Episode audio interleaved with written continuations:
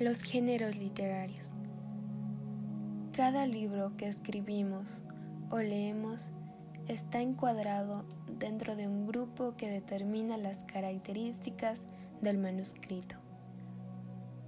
Un libro puede ser una novela, una poesía, un ensayo.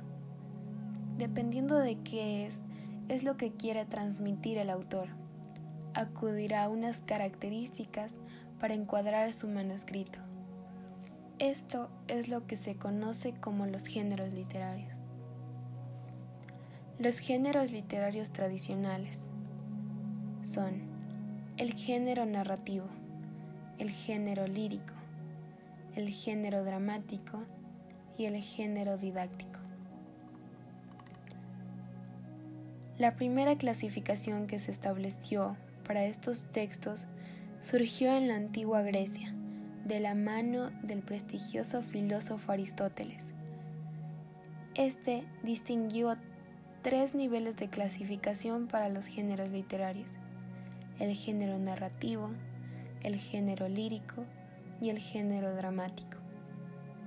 Con el paso del tiempo, algunos autores también incluyeron el género didáctico como el cuarto nivel de clasificación.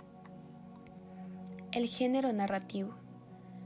El género narrativo es aquel que se caracteriza porque el autor presentaba hechos legendarios, haciéndolos pasar por verdaderos o basándose en la verdad. Como su propio nombre indica, su forma de expresión es la narración, aunque también podía contener descripción e incluso algo de diálogo. El género lírico.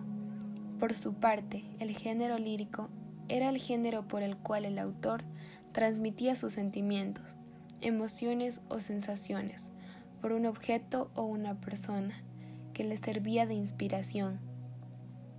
Para ello utilizaban el poema como el elemento de referencia para expresar estos sentimientos. El género dramático. En el caso del género dramático, este está fundamentalmente ligado al teatro. Corresponde a las representaciones teatrales. En estas se representaban algún episodio o conflicto de las personas por medio del diálogo de los actores que lo representaban. Aunque puede ser leída, el género dramático tiene como fin la representación llevada a cabo por unos personajes en un escenario para un público. Por tanto, el diálogo en este género es fundamental. Y el género didáctico. Por último, aunque estaría ligado a una clasificación más moderna y no a la histórica, tendríamos al género didáctico. En este género, la principal función es la enseñanza o la divulgación de ideas, las cuales son expresadas de forma artística, con un lenguaje elaborado y recursos de la filosofía.